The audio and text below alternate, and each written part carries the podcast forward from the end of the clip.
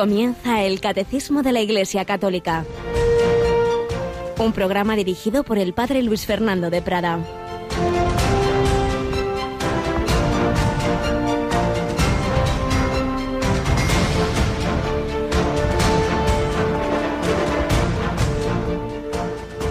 Cuidado con despreciar a uno de estos pequeños, porque os digo que sus ángeles están viendo siempre en los cielos el rostro de mi Padre Celestial. Alabados sean Jesús, María y José.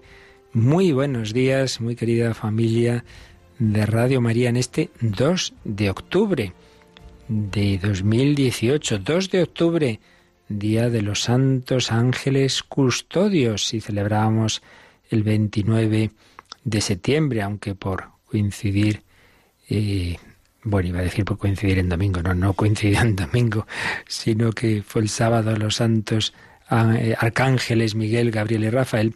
Hoy celebramos los ángeles custodios, dos días en el año en que tenemos fiesta litúrgica de los ángeles o arcángeles, aunque realmente en la liturgia se les menciona, si os habéis fijado, todos los días porque en diversas partes de la misa y desde luego siempre en el prefacio con los ángeles, arcángeles, todos los coros celestiales proclamábamos el himno de tu gloria, en momento de que vamos a rezar el santo, siempre los mencionamos.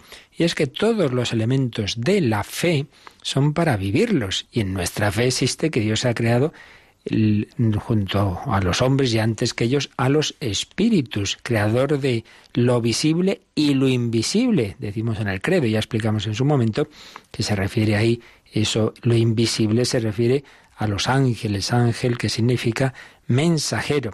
Dios ha creado pues infinidad de seres espirituales para mm, también invitarles como a nosotros a vivir desde Él, desde su, su felicidad eterna. Pero igual que a nosotros, eso no se lo ha impuesto, se lo ofreció. Y por ello, en el primer instante de su existencia, hubo quienes aceptaron, esperemos que la mayoría de ellos, esa llamada a vivir en la amistad con Dios y a ser felices desde la felicidad divina, pero hubo también los que se revelaron, los que no aceptaron esa amistad, los que prefirieron, dice San Agustín, no vivir desde Dios, sino desde sí mismos, desde su soberbia, desde su autosuficiencia y ellos asimismo se convirtieron en demonios. Dios no ha creado seres malos, Dios no ha creado demonios, Dios solo ha creado ángeles buenos, pero la libertad permite que ese, espíritu hecho para ser eternamente feliz con Dios prefiera esa falsa felicidad de la soberbia y se rebele contra Dios y se convierta en demonio.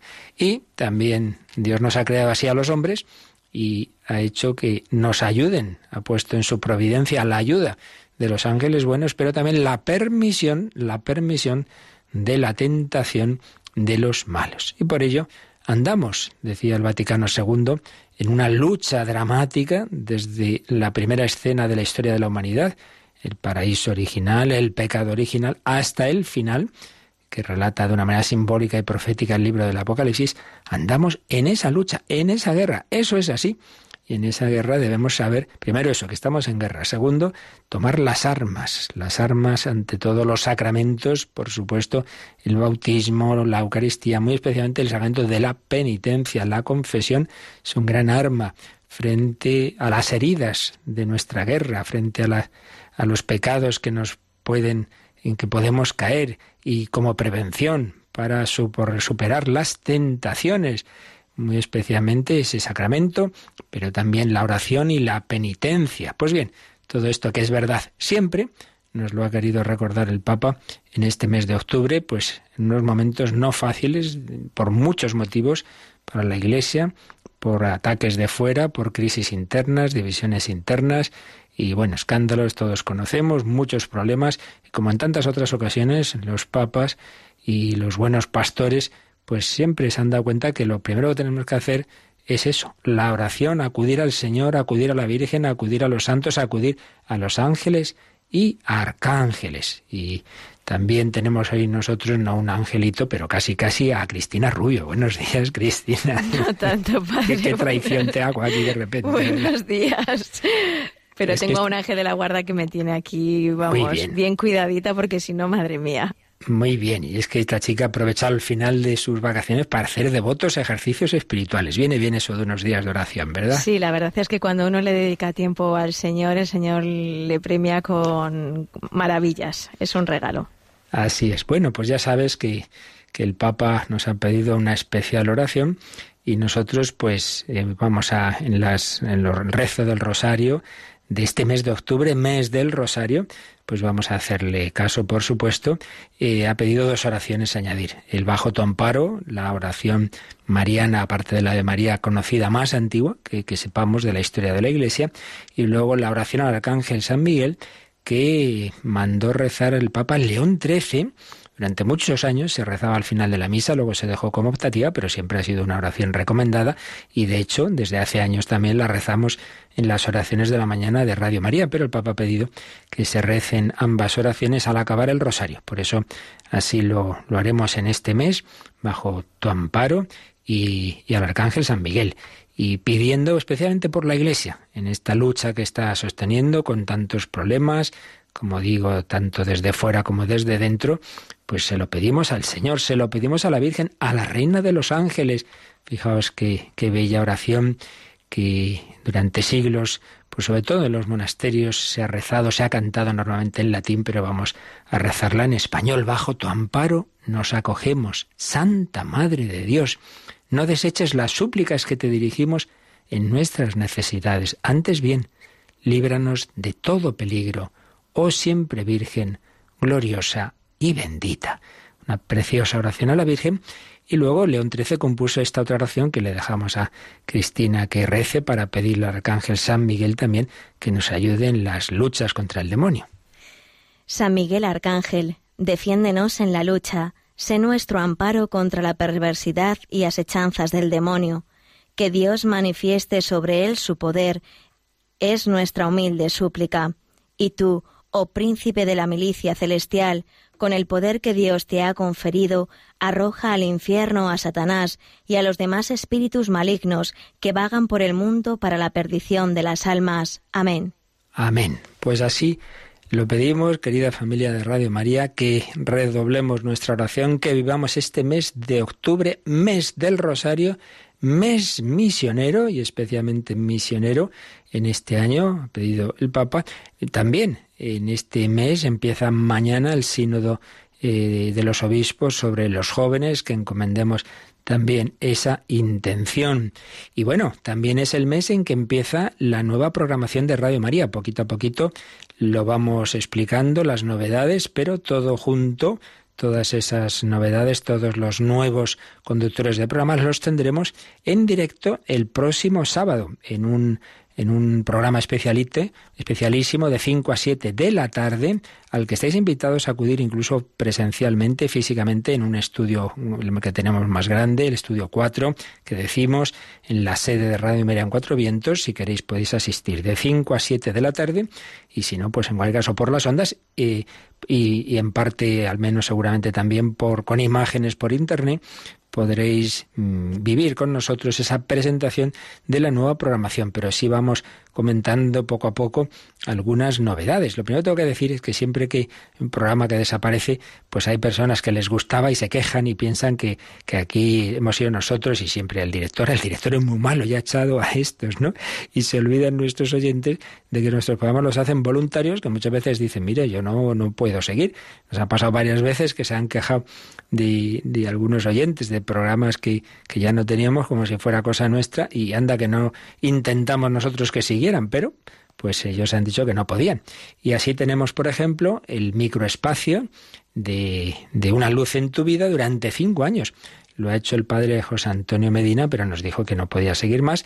Eso sí, Cristina, tiene un buen relevo con un sacerdote de tu propia diócesis de Getafe, ¿verdad? Así es, el padre Julián Lozano. Así que a partir de ahora nos acompañará en ese microespacio todas las mañanas. Pero es que además, siempre que se lo permitan sus ocupaciones, los domingos no lo va a hacer el padre Julián, sino su obispo. ¿Sabías tú eso? Ah, pues esa es una novedad que no me habíais contado. Fíjate, claro, estás ahí en ejercicio y no te enteras. Qué alegría me dais. Los domingos, don Ginés, don Ginés nos va a hacer esa, esa pequeña reflexión eh, que ponemos a las 7 de la mañana, los domingos también a las 9 y luego normalmente antes de las 3 de la tarde pues también, también lo, lo, tendremos. Eso pues todos los días. Y hoy martes, nos, nos recuerdas, ha habido que hacer varios cambios, pues por lo que os digo, hay, voluntarios que lo dejan o que dicen yo no puedo hacerlo semanalmente, sino quincenalmente. Es el caso, por ejemplo, de nuestros queridos médicos, eh, don Adolfo Sequeiros y Sara Sirven, que tenían el programa los martes todas las semanas a las 11 y ahora sigue siendo los martes pero quincenalmente y a otra hora. Explica, explica. Pues nada, hoy a partir de las 11, como decía, ya no tenemos para que tengan vida, sino que lo vamos a tener quincenalmente a las 5 de la tarde, el mismo día, pero a las 5 de la tarde y se va a alternar quincenalmente con el programa habitual en esa hora que era Psicología y Familia. En su lugar, eso a las 11 tendremos pues Ayuda a la Iglesia Necesitada nos acompañará semanalmente en Perseguidos pero no olvidados con Josué Villalón. Esto es muy importante porque somos conscientes de que hoy día hay una persecución a los cristianos terribles, como han señalado los últimos papas, también el actual, probablemente mayor que nunca en la historia. Las persecuciones romanas eran nada, un juego de niños comparado con lo que está ocurriendo en tantas naciones de, persecución. Y por ello es muy importante porque además muchos medios de comunicación apenas lo cuentan o lo dejan en lo mínimo. Aquí pasa cualquier tontería en Occidente y todo, ese, todo el mundo lo cuenta, pero están matando cristianos aquí y allá y nada, no nos enteramos. Por eso es tan importante que todo ello se conozca y se rece y se comparta y, y, por ello este programa que lleva años en Radio María pues pasa a ser semanal, los martes a las 11, perseguidos pero no olvidados. ¿Qué más novedades tenemos en la programación de los martes, Cristina? Pues ya nos vamos hasta las 8 de la tarde. Tendremos uh -huh. el primer programa que va a dirigir Gerardo Dueñas, Salus Infirmorum. Salus Infirmorum. Sabéis que teníamos dos programas para los enfermos, dos, bueno, para enfermos tenemos muchísimos, pero quiero decir especialmente dirigidos a la pastoral de la salud.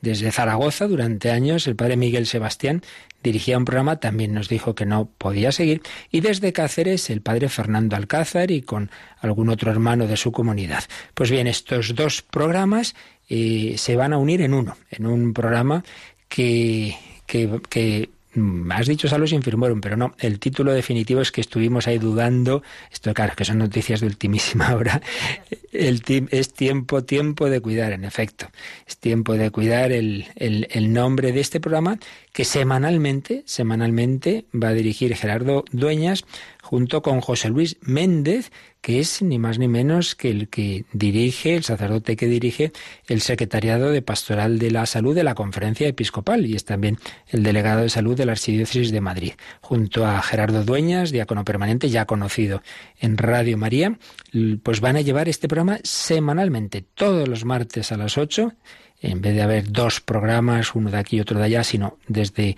nuestros estudios, eso sí, con participación de muchas otras personas de toda España, pero dirigido, como digo, desde Madrid. Y luego vamos a tener un programa especialmente para que los formadores, los profesores, los padres, los jóvenes, los adolescentes, pues orienten bien su lectura, ¿no es así?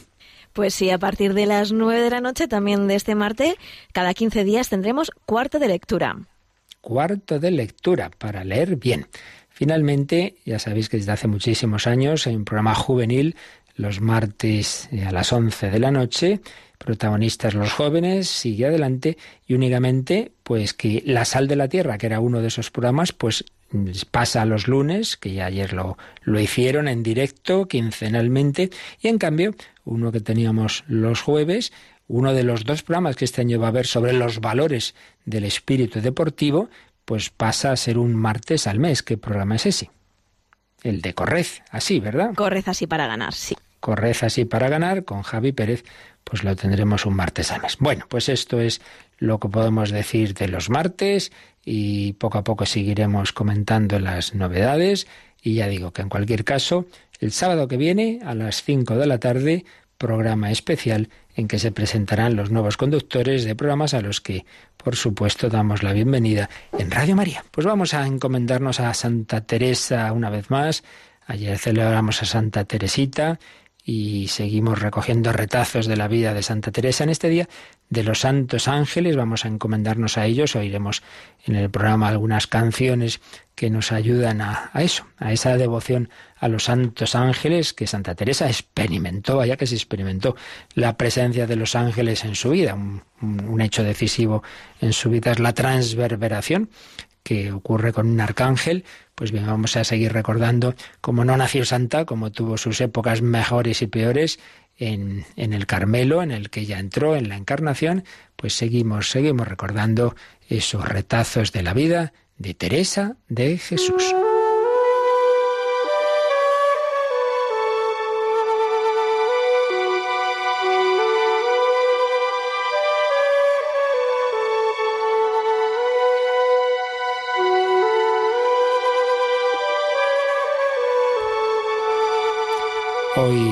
Seguimos los comentarios al libro de la vida del padre Tomás Álvarez.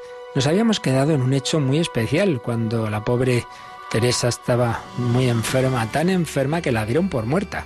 Estuvo cuatro días en una catalepsia profunda, en, un coma que ya habían hasta abierto, como digo, la tumba. Pero, pues salió adelante por la divina providencia eh, lo había vivido todo este, este intento de curarse fuera del, del convento. En aquella época era también eh, se daba fácilmente ese permiso en ese monasterio, pero ella quería volver a su monasterio de la Encarnación, pero claro, se había quedado muy malita. Por eso queda en la enfermería conventual. Se había quedado muy paralizada, un estado de salud grave en parálisis que la inmoviliza totalmente, no se la puede ni tocar. Eh, decía ella, en una sábana, una monja de un cabo y otra de otro me meneaban, con dolores atroces, pone un adjetivo que ya no existe, incoportables, en vez de insoportables decía incomportables, con síntomas mortíferos descritas, descritos por ella al agua fuerte. Solos los huesos tenía. Estar así me duró más de ocho meses hasta Pascua Florida, es decir, desde el 15 de agosto eh, hasta el 6 de abril de 1540, cuando ya había cumplido 25 años. Y fijaos que qué mal estuvo que escribirá, cuando comencé a andar a gatas, alababa a Dios.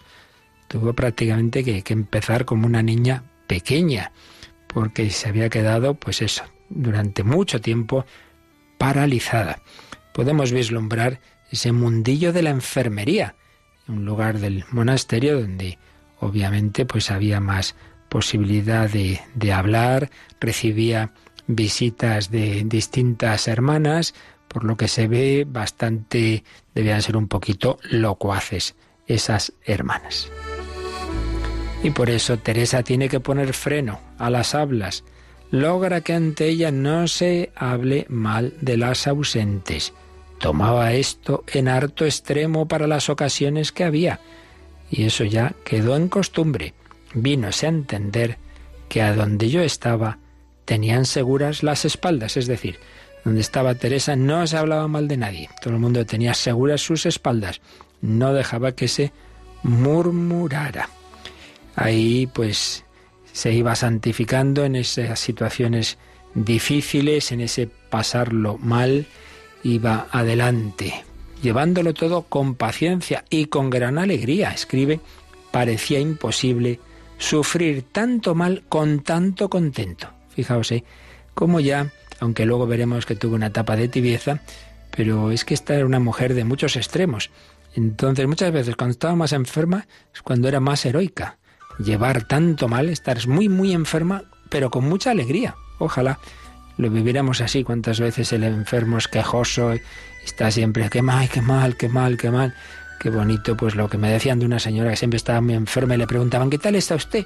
Respondía, mal, gracias a Dios, con mucha alegría, con sonrisa. Pues así, Teresa, parecía imposible sufrir tanto mal con tanto contento. En la enfermería gusta de la soledad y la desea pero las visitas son tantas que no logra hacer oración de recogimiento como venía mostrada, es decir, como acostumbraba desde que había leído un libro, el libro de Osuna. Sigue amiguísima de leer buenos libros, amiga de tratar y hablar en Dios. Trataba mucho de Dios, de manera que edificaba todas. Estamos leyendo fragmentos de lo que escribía en su vida. Aquel breve tiempo que había practicado oración le hizo entender qué cosa era amar a Dios. Le había brotado la vena del amor, amor puro, amor sin egoísmo ni temor. Todo iba envuelto en amor con ternura y lágrimas. ¿Por qué esas lágrimas?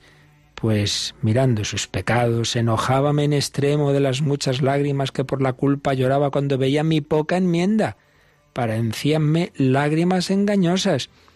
Le parecía eso, que no, que no acababa de entregarse al Señor, entonces lloraba de esa tibieza, le parecía que todo era un poco falso. Era toda mi ansia de sanar por estar a solas en oración. Quería ponerse mejor para darse más a la oración, tener ahí menos lío en la enfermería, menos visitas. Deseaba yo la salud para servirle. Deseaba la salud, aunque con mucha alegría lo llevaba. Pensaba algunas veces que si estando buena me había de condenar, que mejor estaba así. Más todavía pensaba que serviría mucho más a Dios con la salud. Fijaos, por un lado dice, Señor, cúrame para servirte. Pero también dice, no, si, si resulta que estando enferma voy a ser mejor, pues hala, me quedaré enferma. Aceptar la voluntad de Dios. Pues se lo pedimos al Señor, por mediación de Santa Teresa, que se cumpla su voluntad en nosotros y sea la que sea, en salud o enfermedad, que lo vivamos con alegría.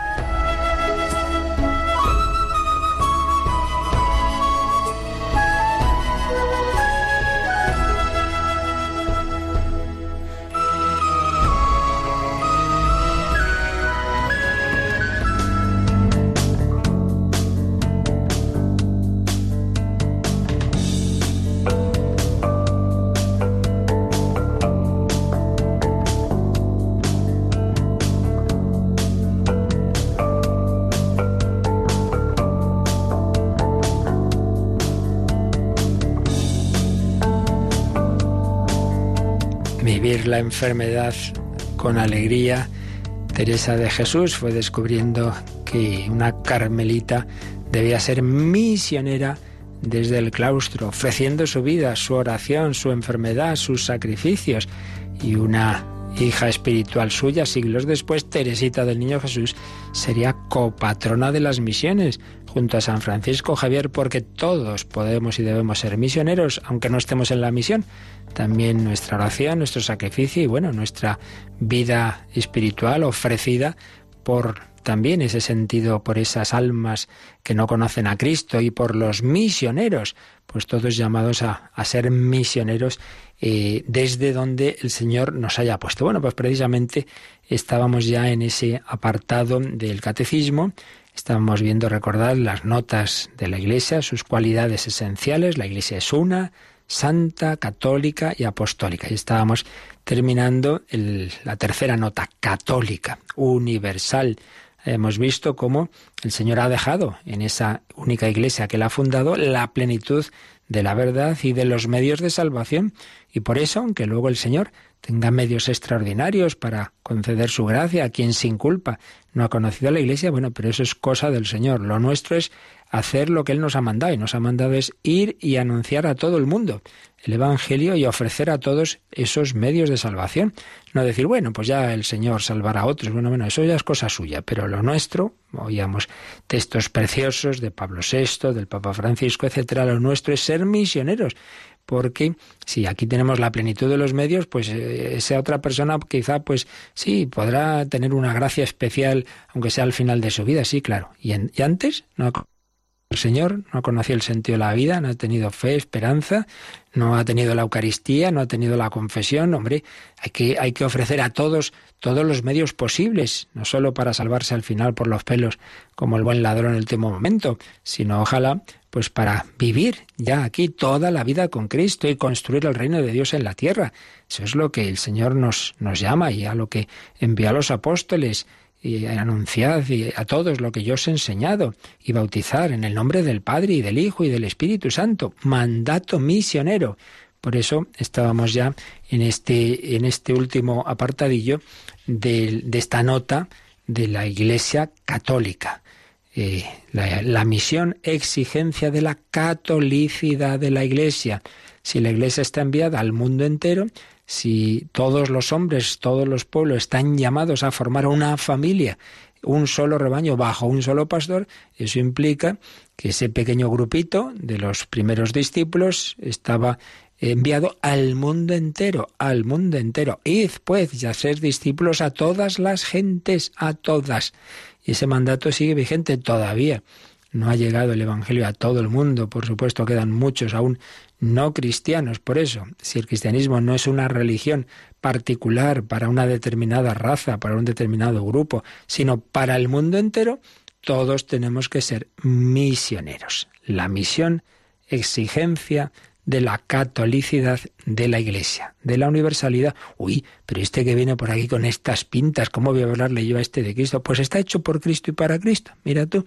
Y muchas veces nos llevamos sorpresas, pues cuando eh, ya nos parece que alguien, uy, tal como es, incluso es que ya le he visto yo muchas veces rasgos anticlericales, y luego muchas veces ocurre que los que parecen más contrarios luego se convierten y son los más fervorosos empezando por el primer gran converso de la historia, ¿verdad? Saulo de Tarso, que de ser gran perseguidor de la Iglesia se convierte en el apóstol de los gentiles.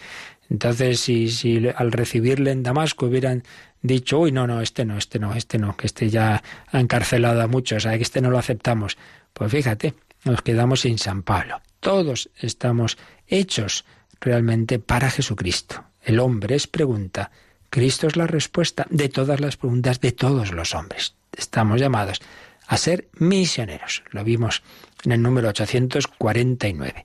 Y luego vienen unos cuantos números más dándonos unos cuantos aspectos y fundamentos de, de este sentido misionero de la Iglesia y que debe tener todo cristiano. Vamos a ver el origen y la finalidad de la misión, el motivo de la misión y los caminos de la misión. Y luego ya en letra más pequeña, como ampliación, pues otros aspectos que iremos viendo un poco rápidos, pero distintos aspectos de lo que implica la misión en la Iglesia. Pero vamos ya con el número 850, después de haber visto en el 849 ese mandato misionero, el 850 se titula El origen y la finalidad de la misión. ¿Cuál es la fuente última de la misión, de dónde proviene y a dónde va. Vamos a leerlo en este número 850. El origen y la finalidad de la misión. El mandato misionero del Señor tiene su fuente última en el amor eterno de la Santísima Trinidad. La Iglesia peregrinante es, por su propia naturaleza, misionera, puesto que tiene su origen en la misión del Hijo y la misión del Espíritu Santo según el plan de Dios Padre. El fin último de la misión no es otro que hacer participar a los hombres en la comunión que existe entre el Padre y el Hijo en su espíritu de amor. Pues fijaos qué profundidad, qué profundidad. El último origen de la misión no es ni siquiera ese mandato misionero que Jesús dice a los apóstoles antes de la ascensión, por supuesto que sí, pero es que a su vez ese mandato, esas palabras humanas, tienen un origen y una fuente última eterna, ni más ni menos el amor eterno de la Santísima Trinidad. De ahí viene el origen de la misión, porque nos dice el catecismo, como estamos viendo en toda esta parte de eclesiología, cita muchísimas veces documentos del Concilio Vaticano II, y aquí cita el decreto ad gentes, que es precisamente el dedicado a la misión, a las misiones, y nos ha dicho que la iglesia peregrinante, la iglesia aquí en este mundo, es por su propia naturaleza misionera. O sea, no, no, no puede ser que no sea misionera. Y, eso apliquémoslo cada cristiano. ¿eh? Decía Tertuliano, el cristiano o es apóstol o es apóstata. Es decir, si una persona no hace nada nunca de apostolado, nunca dice una palabra, no se preocupa de eso, pues señal de que vive la fe con muy poca intensidad. Porque si uno es consciente del regalo que significa conocer a Jesucristo, tener fe, tener la Eucaristía, etcétera, si es consciente de ello, hombre, lo normal es que intente transmitirlo. Si uno no lo transmite, pues ya se ve que no es consciente del regalo que tiene. Por eso mm, se nota, si uno tiene una fe viva o una fe ahí que vamos, está ya en, los, las últimas, se nota si uno tiene espíritu apostólico, misionero, evangelizador. La iglesia es por naturaleza misionera, el cristiano es por naturaleza apóstol. O es apóstol o acabará fácilmente siendo apóstata. Pues bien, dice, la iglesia peregrinante es por su propia naturaleza misionera, puesto que tiene su origen en la misión del Hijo y la misión del Espíritu Santo, según el plan de Dios Padre. Es decir, que como ya hemos dicho en más de una ocasión, los primeros misioneros no son Pedro y Pablo, no, no, no, son el Hijo y el Espíritu Santo. Tanto amó Dios al mundo que le envió a su único Hijo y tanto nos han amado el Padre y el Hijo que nos, ha enviado, nos han enviado su Espíritu de amor. El Padre nos envía a su Hijo y el Padre y el Hijo humanado, pero ya una vez que ha vuelto al cielo con esa humanidad que murió en la cruz y que está resucitada, de esa humanidad procede el Espíritu Santo. Entonces ese Espíritu que desciende en la Iglesia el día de Pentecostés, pues es realmente el que dirige la misión. Cristo la dirige, mejor con su Espíritu. Es el mismo Jesucristo, en definitiva, la Santísima Trinidad, puesto que las tres divinas personas actúan siempre unidas quienes dirigen esa misión. Por eso decíamos, recordábamos el otro día, que la Iglesia es sacramento, sacramento de Cristo, sacramento, es decir, lo sensible, lo visible, lo que vemos y oímos de quien no vemos y no oímos de una manera sensible, que es Dios mismo, porque el que realmente dirige la misión es el Señor, pero lo hace a través de la Iglesia. Por tanto, origen último, la Santísima Trinidad. Y fin último, ¿Cuál es el fin de la misión? Bueno, pues hacer participar a los hombres de la comunión que existe entre el Padre y el Hijo en su espíritu de amor. Lo que decíamos antes de que Dios, que es eh, eterna felicidad, eterna comunión de amor entre el Padre, el Hijo y el Espíritu Santo, pues en su designio inefable de amor desde toda la eternidad, decidió crear seres que pudieran, que pudiéramos entrar en esa felicidad eterna, participar de esa vida divina, para lo cual necesitamos un soporte, por así decir, espiritual. No podrían, no pueden participar de esa felicidad eterna pues las vacas y, y los leones, sino que hace falta un alma espiritual. Y Dios creó seres puramente espirituales, los ángeles, que aceptando esa invitación de amor libremente, y por ello algunos no lo hicieron y son los demonios, pero los que sí entraron ya en esa familia y los hombres, que somos esa síntesis espiritual corporal.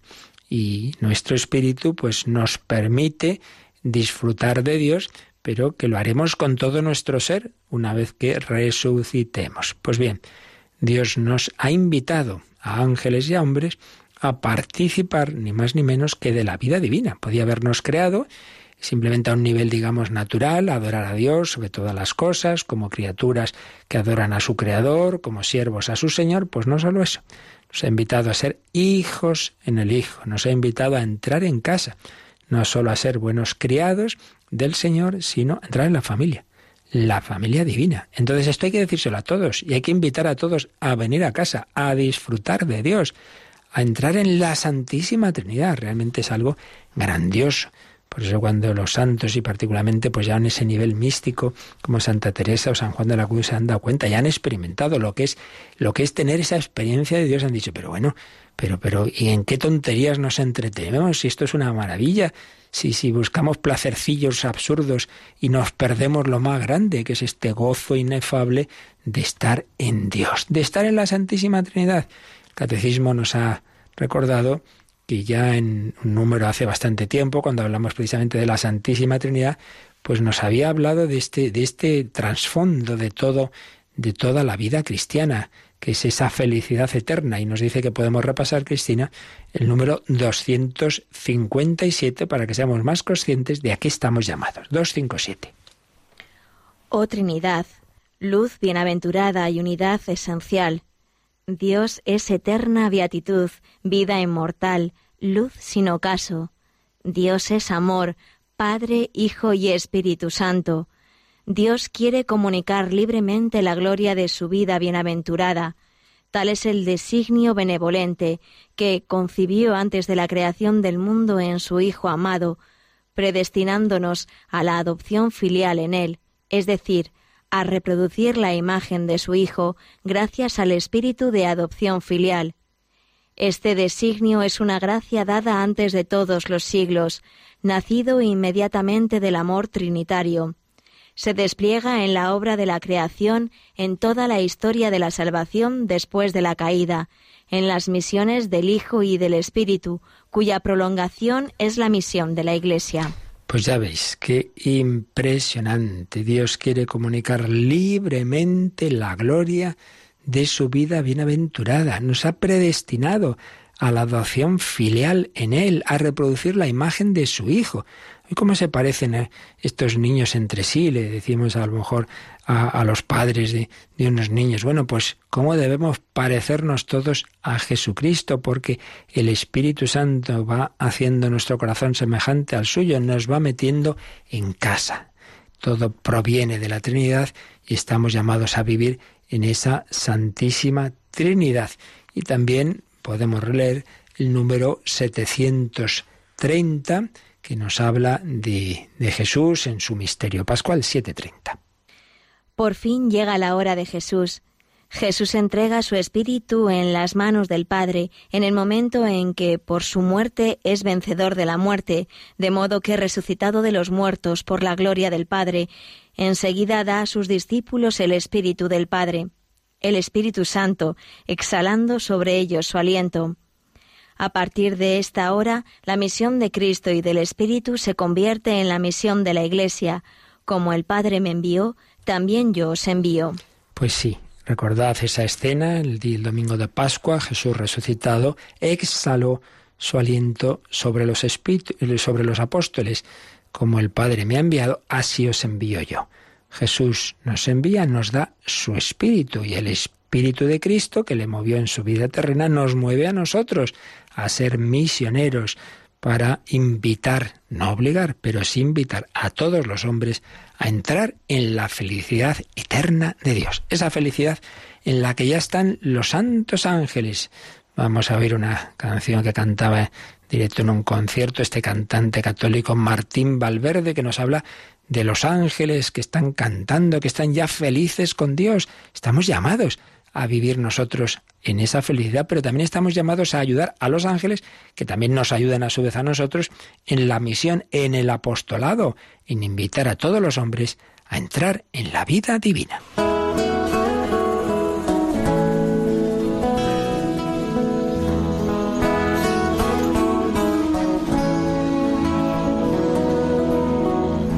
Conversando con dos ángeles que del cielo descendieron.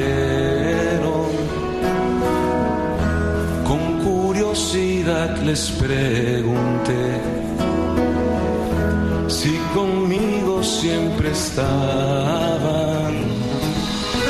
Me respondieron casi siempre sí. Solo un momento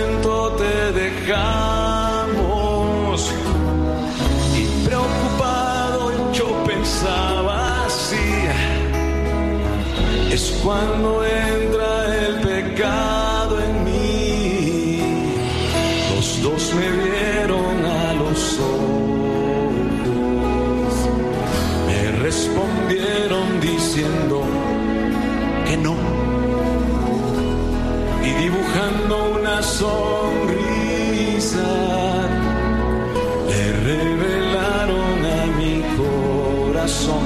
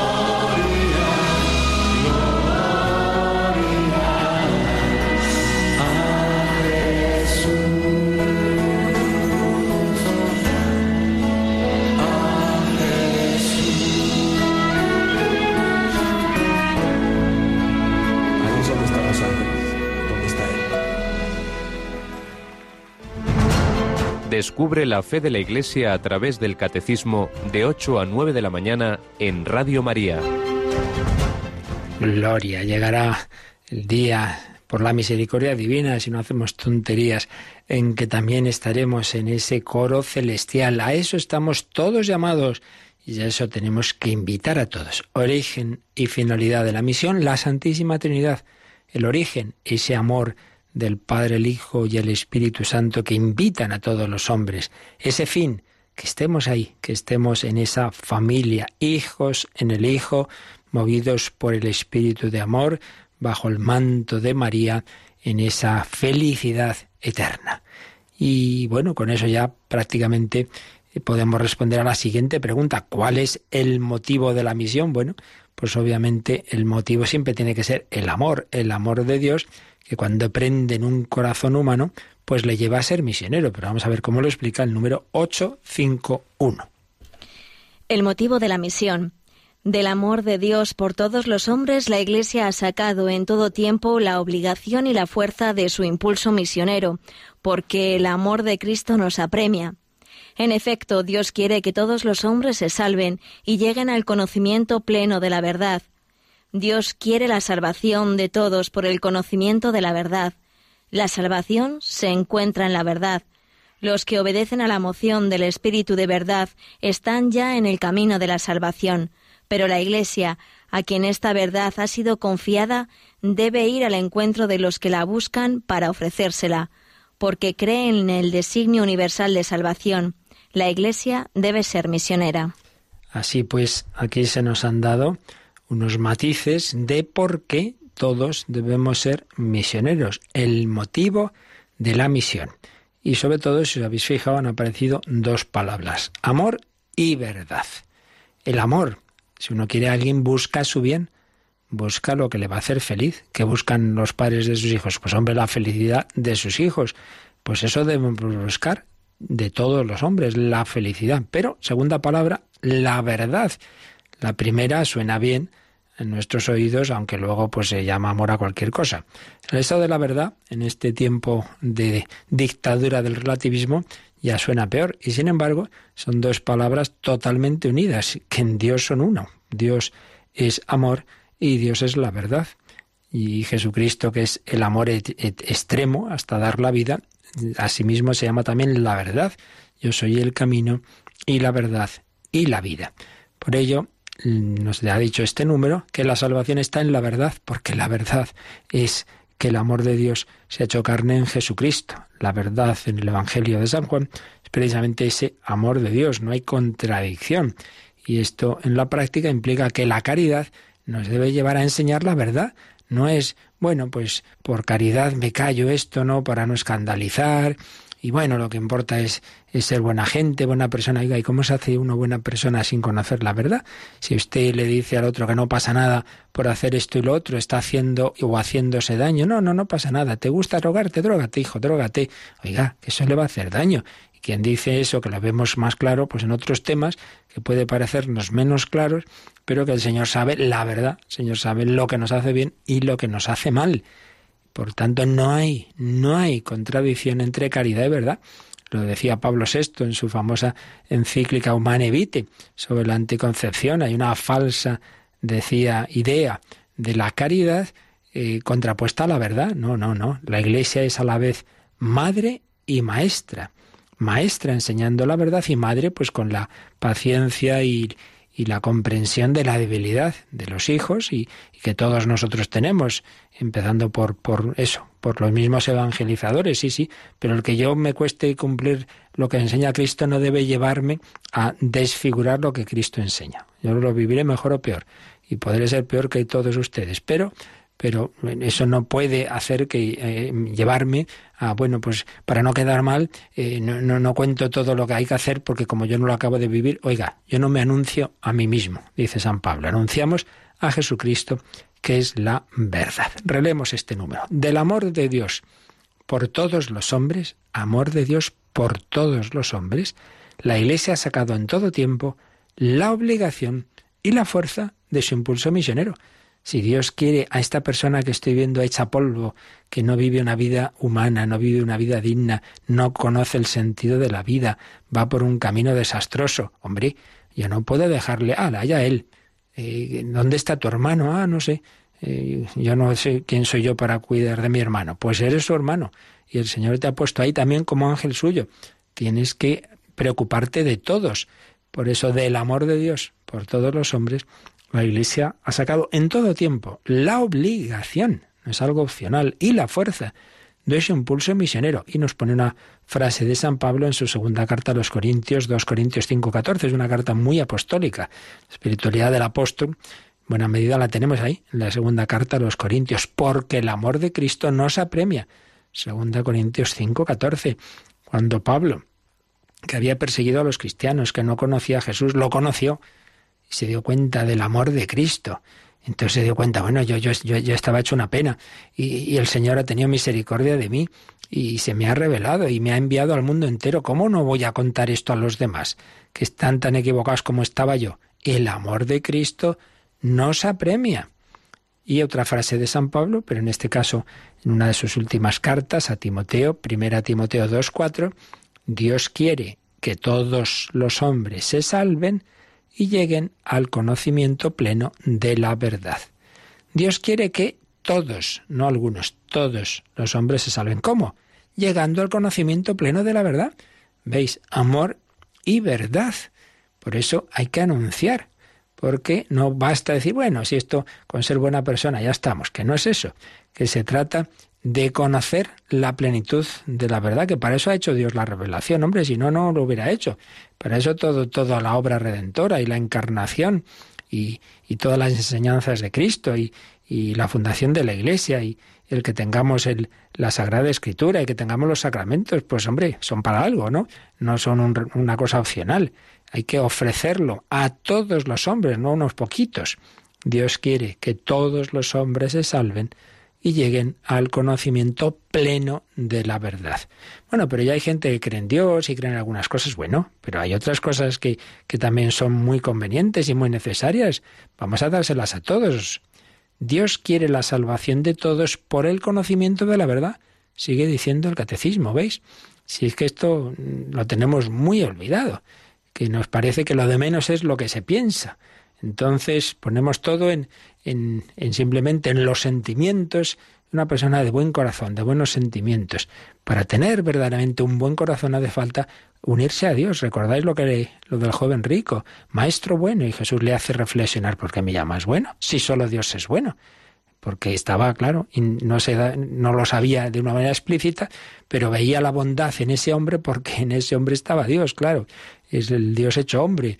Solo Dios es bueno y uno se va haciendo bueno tanto cuanto se une a Dios. ¿Cómo? Pues por los caminos que nos ha dejado el Señor.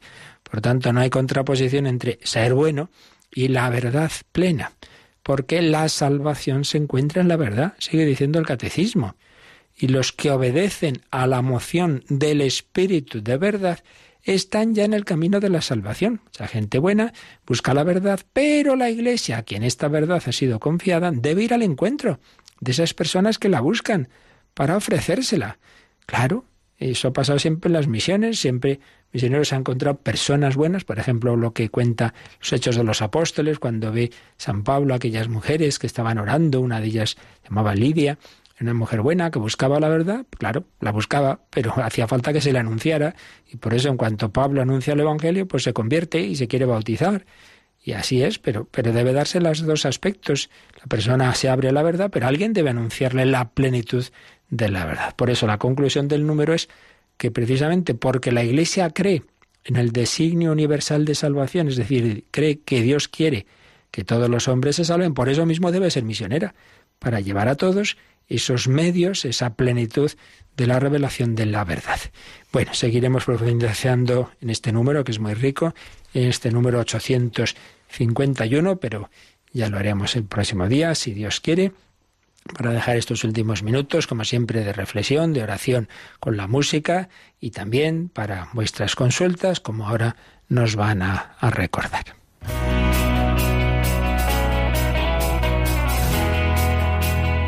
Participa en el programa con tus preguntas y dudas Llama al 91005 9419. 91005 9419. También puedes escribir un mail catecismo arroba radiomaria.es. Catecismo arroba radiomaria.es.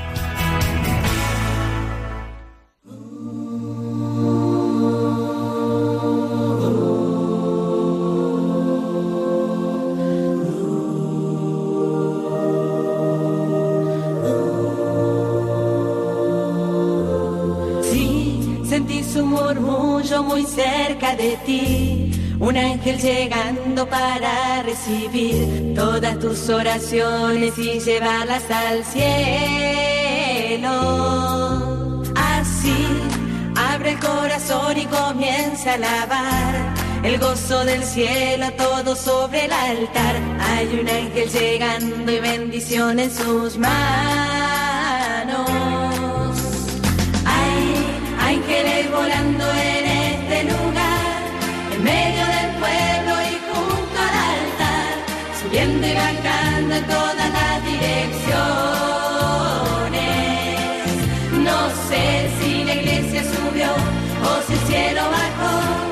sé que está lleno de ángeles de Dios, porque el mismo Dios está aquí.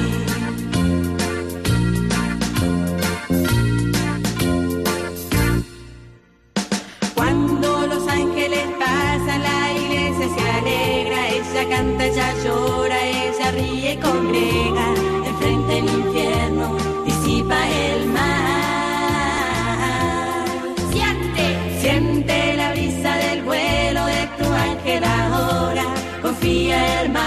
pues esta es tu hora, la bendición llegó y te la vas a llevar.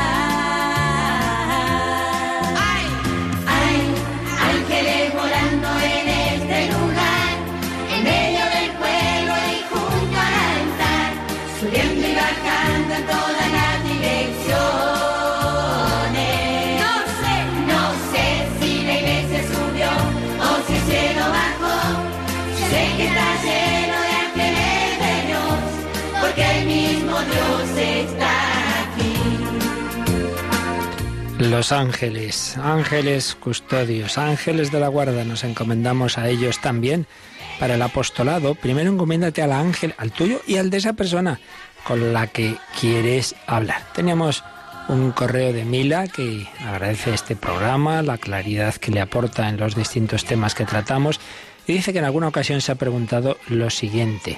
Si yo fuera al cielo, cosa que deseo, claro, y algún familiar mío estuviese en el purgatorio o infierno, ¿Cómo podría sentirme feliz yo en el cielo viendo el sufrimiento de esa persona tan querida? Podrían ser hijos, padres. A lo mejor es una pregunta infantil. Pues no, no. Es, una pregunta que se han hecho muchas personas. Yo la he oído muchas veces. Y, la verdad, primero que tenemos que decir, que lo he dicho en muchas ocasiones, que la revelación, lo que Dios nos ha enseñado, no va para saciar nuestra curiosidad, sino para qué tenemos que hacer. Entonces, este punto concreto no está, en, no puedo decir, pues es así, porque esto no, no, no tenemos un dato como para responder claramente. ¿Por qué? Pues bueno, pienso que por esto que acabo de decir. Eh, la respuesta a esto no nos hace, digamos, no nos dice que tenemos que hacer o dejar de hacer. Es algo que ya sabremos cómo es esto.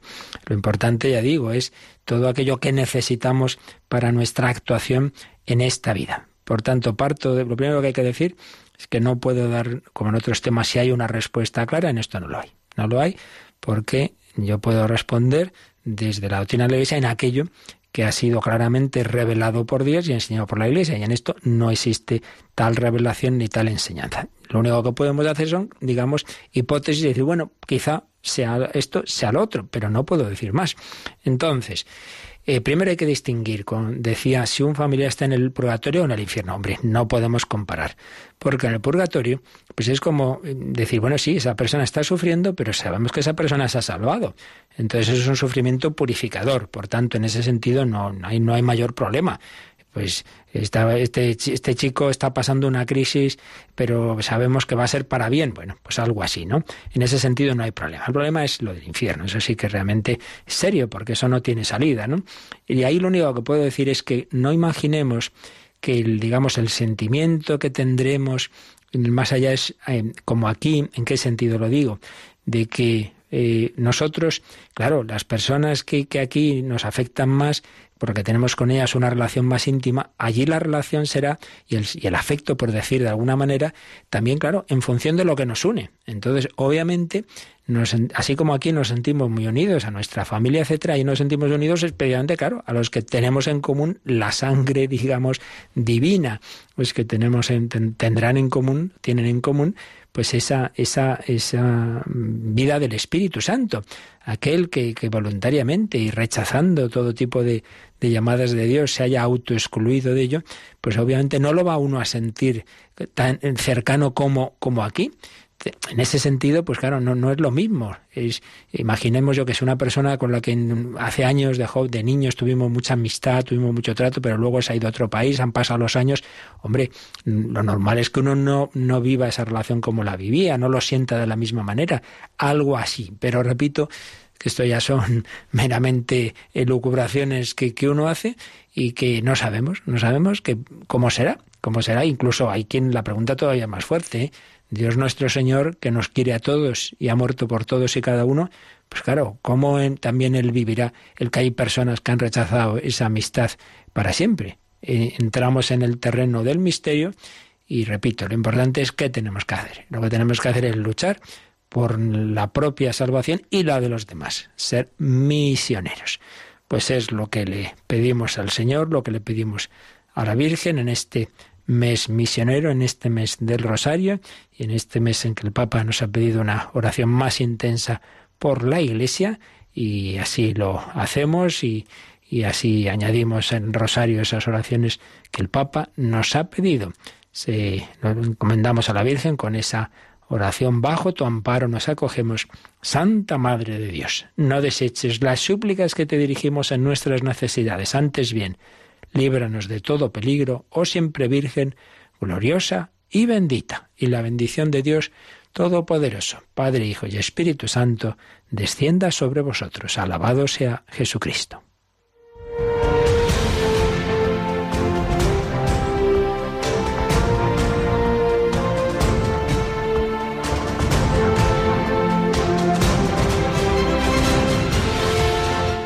Han escuchado en Radio María el Catecismo de la Iglesia Católica. Un programa dirigido por el Padre Luis Fernando de Prada.